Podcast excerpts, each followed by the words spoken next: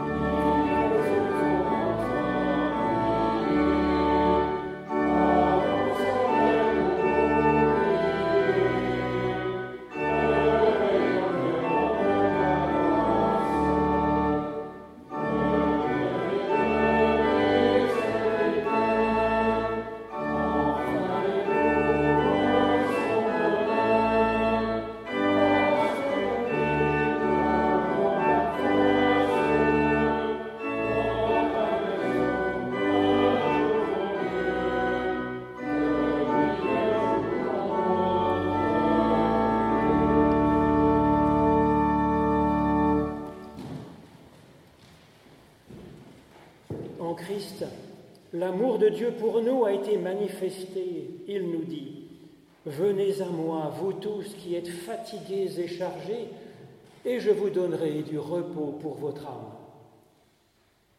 Je vous propose de nous tourner vers ce Dieu en suivant du cœur cette prière d'Isaac de Ninive au 7e siècle. Mon Dieu, quand mon cœur est en peine, Donne-moi de rentrer en moi-même pour que de toute mon âme j'aille à ta recherche. Car sans toi je suis privé de la source de tout bien. Ô Dieu bon, donne-moi ta grâce. Toi, Père, dans l'éternité, tu as engendré Christ. Crée et renouvelle en moi les formes de ton image. Quand je t'ai abandonné, ne m'abandonne pas.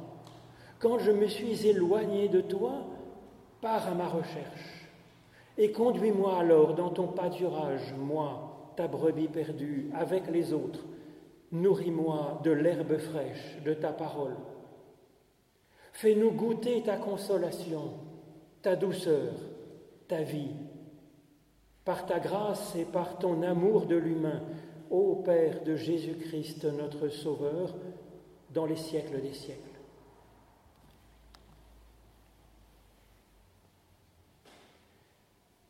Et voici ce que nous dit l'Éternel directement.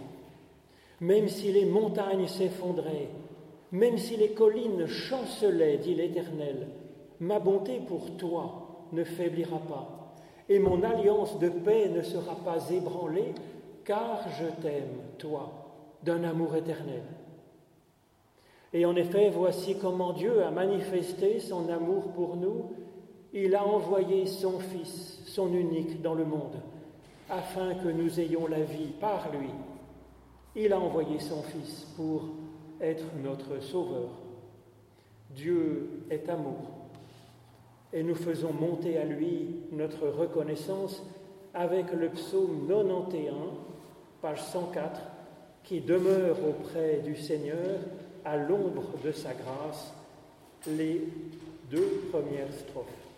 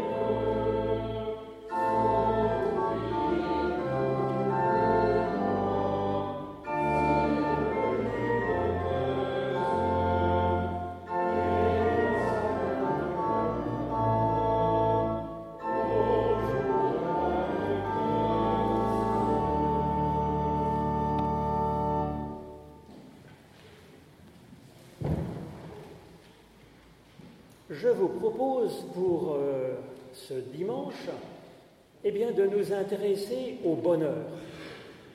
Alors c'est vrai que toutes les sagesses et philosophies se sont exprimées sur cette notion un peu vague, et la Bible peut nous aider à creuser cette question à travers euh, un petit parcours que je vous propose, avec d'abord le psaume 4. Beaucoup disent, qui nous fera voir le bonheur? Fais lever sur nous la lumière de ton visage, ô Éternel. Tu mets dans mon cœur plus de joie qu'au temps où abondent leurs froment et leurs vins nouveaux. Aussitôt couché, je m'endors en paix, car toi seul, ô Éternel, tu me fais habiter en sécurité. Alors ensuite, bien sûr, le psaume 23, qui est le plus connu de la Bible, avec ce verset que je relève, David témoigne, oui, vraiment, le bonheur et la grâce m'accompagnent tous les jours de ma vie, et je reviens, je demeure dans la maison de l'Éternel pour la longueur de mes jours. Et puis Jésus qui, dans le tout début de son immense sermon sur la montagne, commence, ouvre son enseignement avec ces paroles. Heureux les pauvres en esprit, car le royaume des cieux est à eux. Heureux ceux qui pleurent, car ils seront consolés. Heureux ceux qui sont doux, car ils hériteront la terre. Heureux ceux qui ont faim et soif de justice, car ils seront rassasiés. Heureux ceux qui sont compatissants, car ils obtiendront compassion. Heureux ceux qui ont le cœur pur, car ils verront Dieu. Heureux les artisans de paix, car ils seront appelés enfants de Dieu. Heureux ceux qui sont persécutés à cause de la justice, car le royaume des cieux est à eux. Et puis à l'autre bout de son ministère, si je puis dire, Jésus nous confie ce testament spirituel dans l'Évangile selon Jean chapitre 15. Jésus dit, Comme le Père m'a aimé, moi aussi je vous ai aimé. Demeurez dans mon amour. Si vous gardez mes paroles, vous demeurerez dans mon amour, comme j'ai gardé les paroles de mon Père et que je demeure dans son amour. Je vous ai parlé ainsi afin que ma joie soit en vous et que votre joie soit complète. Ô Éternel, par l'étude de nos écritures anciennes, ouvre-nous maintenant à ton souffle de résurrection et de vie. Au nom de Jésus-Christ. Amen.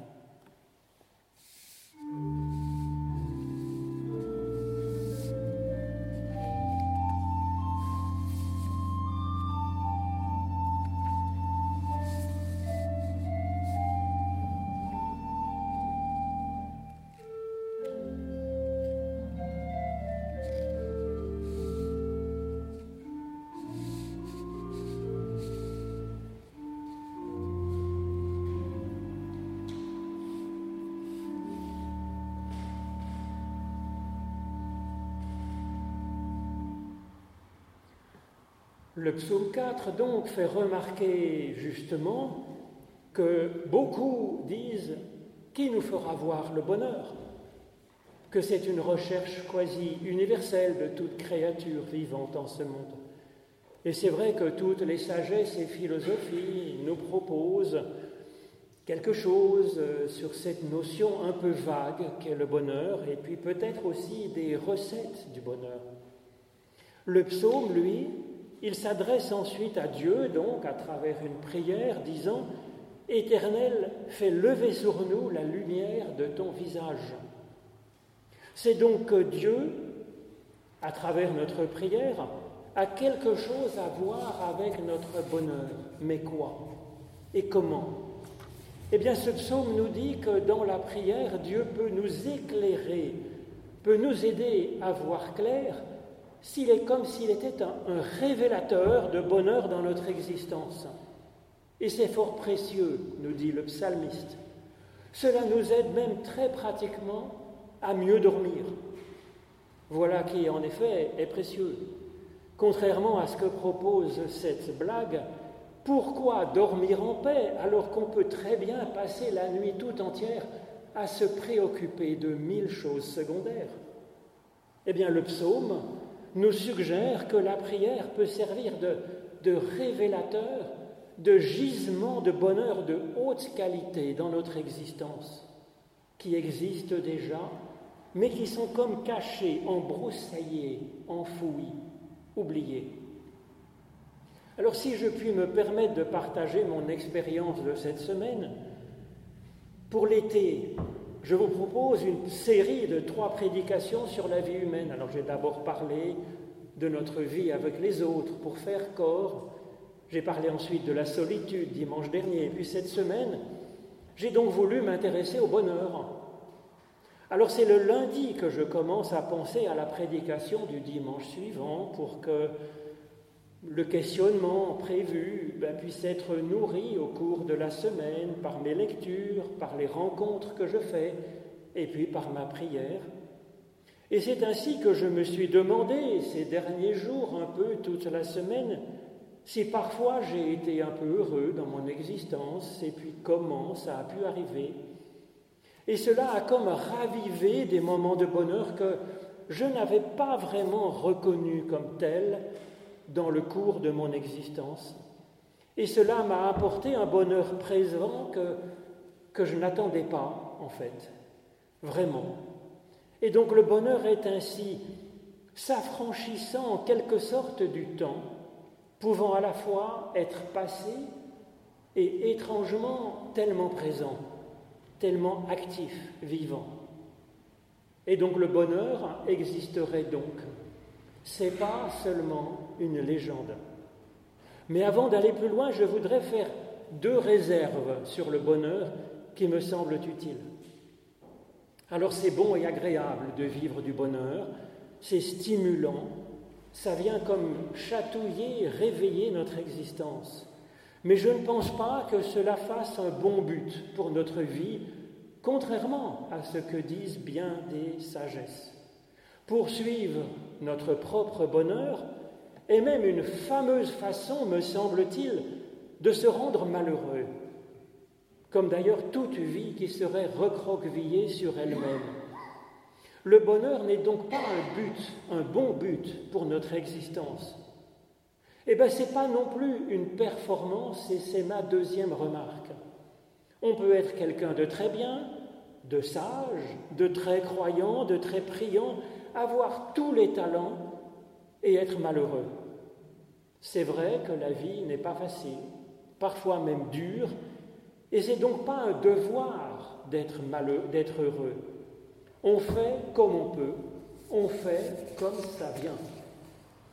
Ensuite, le psaume nous dit que nous avons besoin souvent d'un miracle, un miracle que Dieu peut faire, puisque c'est le spécialiste des miracles dans notre vie, pour qu'il nous aide à voir les traces de bonheur qui existaient, mais comme enfouies dans notre existence. La Bible nous aide à creuser cette question du bonheur dans notre vie pour en repérer les gisements qui sont comme enfouis dans notre être. Et pour cela, la Bible a au moins trois mots différents pour parler du bonheur. Mais tous, ils parlent d'un bonheur qui est présent, d'un bonheur dans la complexité de notre vie en ce monde, pas tellement d'un bonheur dans la vie future, il n'en est quasiment pas question. C'est une autre affaire, la vie future. La question du bonheur, elle est du bonheur présent. Jésus ne dit pas ils seront heureux plus tard ou dans une autre vie, ceux qui auront telle ou telle façon d'être. Mais Jésus parle d'un bonheur, il parle d'un royaume qui est à nous maintenant, au présent dans notre vie pourtant complexe. Mais David aussi disait déjà dans ce psaume 23 que le bonheur et la grâce l'accompagnent tous les jours de sa vie, de la vie présente donc. Et pourtant, il vient de dire qu'il traverse une vallée d'ombre et de mort, donc des temps terribles, et des temps où il est dans un moment de creux, de perte de foi peut-être, probablement. Alors quelles traces de bonheur discernerons-nous donc à travers ces mots qu'a la Bible pour parler de notre bonheur? Le premier mot pour dire notre bonheur, eh bien, c'est l'hébreu Asher. Asher qui signifie à la fois être heureux et être en marche. Alors c'est l'annonce d'un bonheur dynamique. Nous le trouvons comme premier mot du psautier au début du psaume premier, donc, qui parle, qui nous dit Heureux l'humain. Et puis Jésus reprend aussi ce heureux l'humain du psaume premier comme premier mot de son immense sermon sur la montagne avec les béatitudes. Dieu est heureux quand nous sommes heureux et il souffre de nous voir souffrir. Ces premiers et essentiels gisements de bonheur, c'est donc d'avancer dans notre vie. Alors ce n'est pas une leçon, ce n'est pas un devoir moral, c'est un fait. Il y a un bonheur de haute qualité chaque fois que nous pouvons un peu avancer ou faire avancer quelqu'un autour de nous. Ce bonheur se creuse d'abord par le désir, effectivement. Désir qui nous donne soif d'avancer, qui nous donne d'espérer, qui nous donne de prier et peut-être de commencer à rassembler nos forces, notre être, pour euh, envisager d'agir. Et tout cela est déjà du bonheur, étape par étape. Et cela nous apporte déjà, cela nous apporte de nous décentrer de nous-mêmes pour commencer à espérer. Et donc ce bonheur nous rend vivants. Et il est normal que ce bonheur cherche sans cesse de la nouveauté, bien sûr, comme chaque pas quand nous marchons nous éloigne d'un pas d'une position précédente que nous quittons. Donc on comprend que ce bonheur, il soit ainsi dynamique, une marche. Et ce bonheur, il est bon pour les bons jours comme pour les mauvais jours. C'est ce que montre Jésus. Il ne dit pas qu'il y aurait du bonheur à être triste, à en pleurer. C'est faux, bien sûr. Mais Jésus dit qu'il y a du bonheur à être consolé quand on pleure. Et donc particulièrement quand on pleure, il y a un bonheur possible. Il y a un bonheur promis. Il y a un bonheur à avancer dans un deuil, dans tout deuil en fait. Il y a du bonheur à avoir pu faire avancer un peu la justice, même si nous en avons vraiment bavé pour ça, nous dit Jésus. C'est pas d'être persécuté qui est un bonheur, c'est d'avoir pu faire avancer quelque chose. Alors, au contraire, il y a du dégoût dans notre existence quand nous stagnons. Il y a de la tristesse quand nous régressons, ou pire, quand par maladresse, nous avons fait régresser quelqu'un autour de nous. Alors certes, notre vie est marquée par cela aussi, par le deuil, par la stagnation. Et puis, cela creuse en nous, effectivement, une soif d'avancer. Précisément la faim et la soif d'avancer. Rien que dans ce désir, déjà une étincelle de bonheur est présente, existe, nous dit Jésus, d'une façon extrêmement fine et concise dans ses béatitudes. Dans les bons jours aussi, bien sûr, jours d'abondance matérielle, humaine, spirituelle, jours de plaisir et de paix, là encore, le bonheur est possible. Car dans ces bonnes conditions, eh bien, nous pouvons faire des projets, nous pouvons déjà envisager d'avancer ou de faire avancer.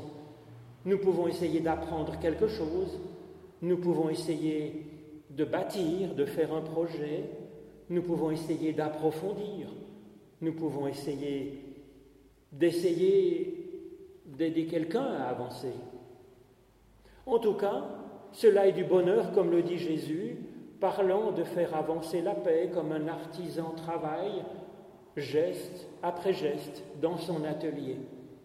Ou bien quand il nous dit que rien que l'aspiration à avoir un peu plus de justice en ce monde, rien que cela est déjà du bonheur.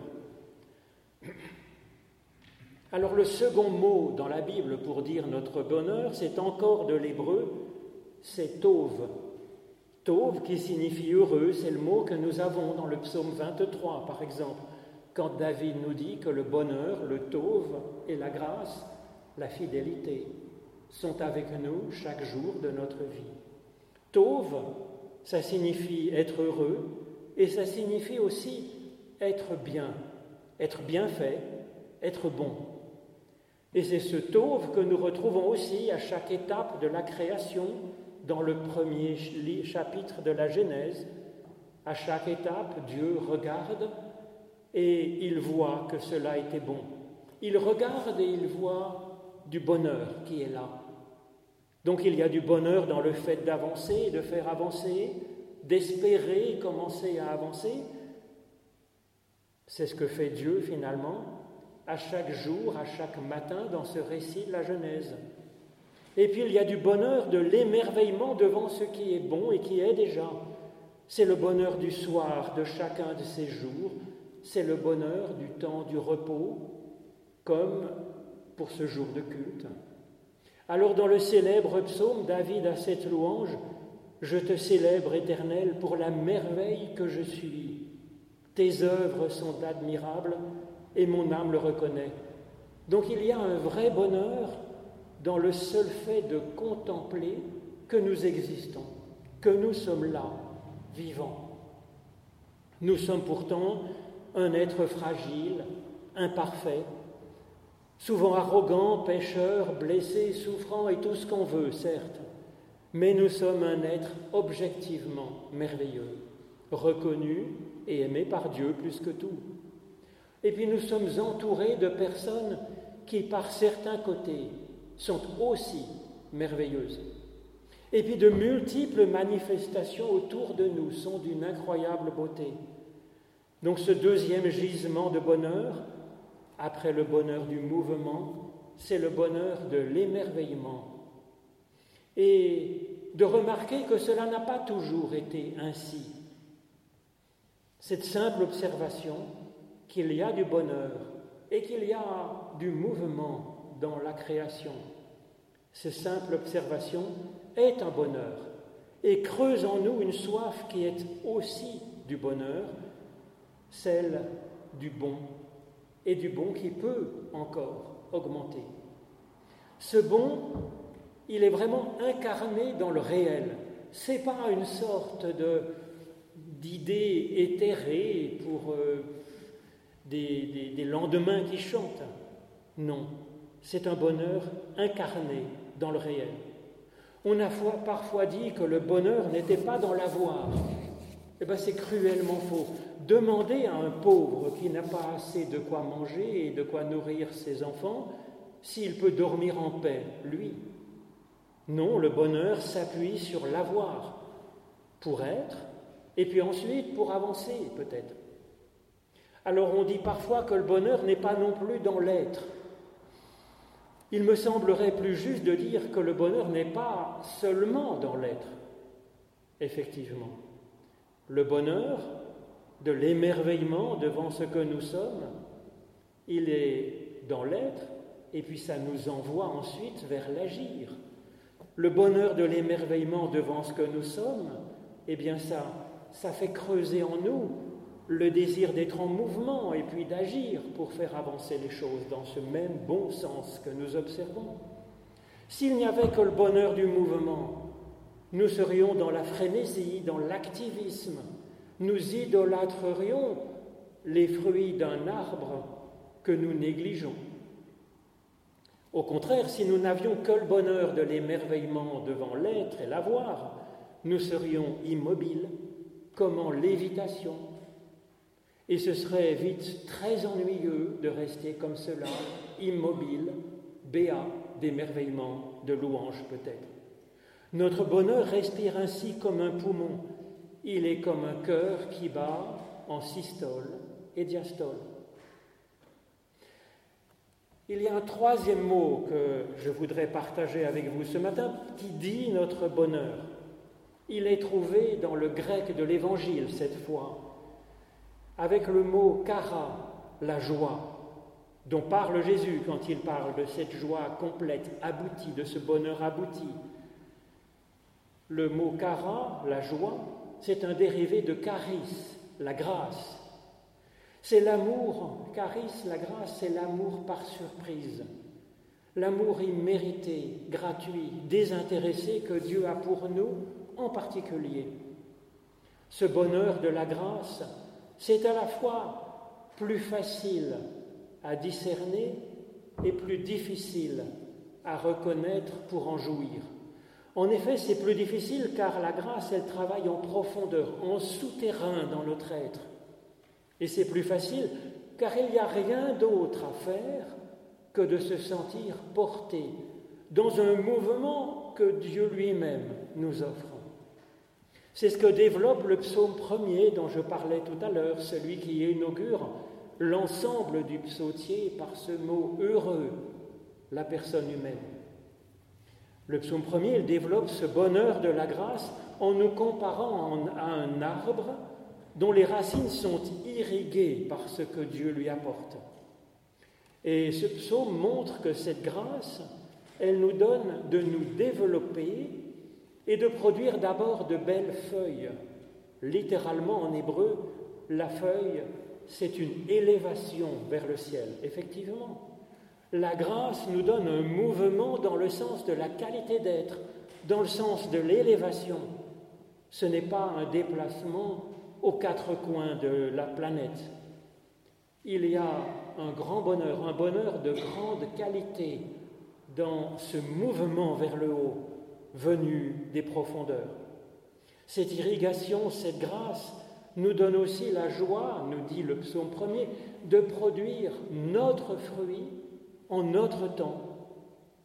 sans stress ni obligation, juste par bonheur précisément. C'est ce que suscite en nous la grâce, et Jésus en témoigne, c'est son testament spirituel. Juste avant de parler de sa joie, du bonheur abouti qu'il espère pour nous, comme Dieu l'espère, Jésus nous dit, comme le Père m'a aimé, je vous ai aussi aimé, comme un mouvement naturel. Alors laissons-nous cajoler par Dieu. Il nous irrigue ainsi dans les profondeurs de notre être. Amen.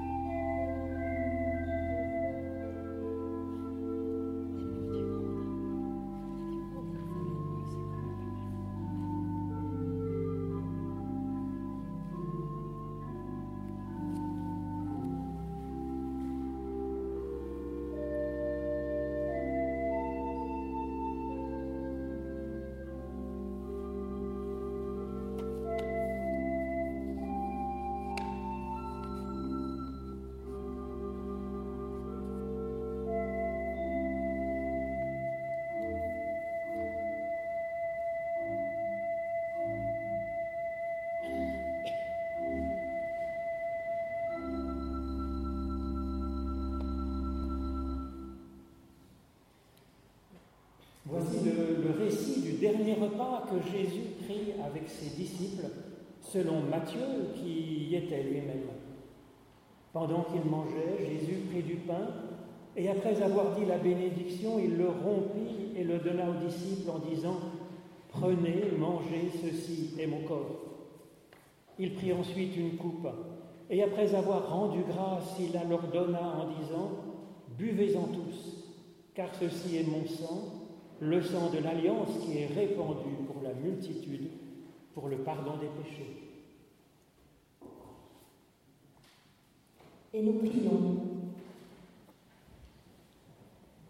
Seigneur, tu donnes vie à tout être, tu fais grâce à tout homme, et tu conduis le monde vers son accomplissement dans ton royaume. Nous t'adorons et nous te bénissons. Accueille en ce jour les prières que nous te présentons dans la communion de tous les chrétiens? Nous te prions pour l'Église dans le monde entier. Donne-lui de grandir dans la vérité et dans la charité.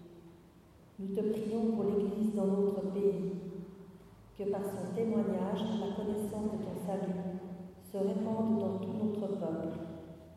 Nous te prions aussi pour les pasteurs et les diacres, pour nos familles, pour toutes les nations. Nous confions à ta miséricorde tous ceux qui souffrent de la tyrannie ou de la guerre. Réponds à la prière de tous ceux qui n'ont d'autre espérance que toi. Seigneur Dieu, accueille avec bonté les prières de ton Église et permets que nous puissions te servir fidèlement. Et nous disons ensemble la prière que tu nous as enseignée. Notre Père qui es aux cieux, que ton nom soit sanctifié, que ton règne vienne, que ta volonté soit faite sur la terre comme au ciel. Donne-nous aujourd'hui notre pain de ce jour. Pardonne-nous nos offenses comme nous pardonnons aussi à ceux qui nous ont offensés. Et ne nous laisse pas entrer en tentation, mais délivre-nous du mal, car c'est à toi qu'appartiennent le règne, la puissance et la gloire, pour les siècles des siècles. Amen. Grand merci Marie-France, et puis nous poursuivons notre prière avec le chant du cantique 4504, page 683, Viens habiter dans notre âme, fais-nous vivre par la foi.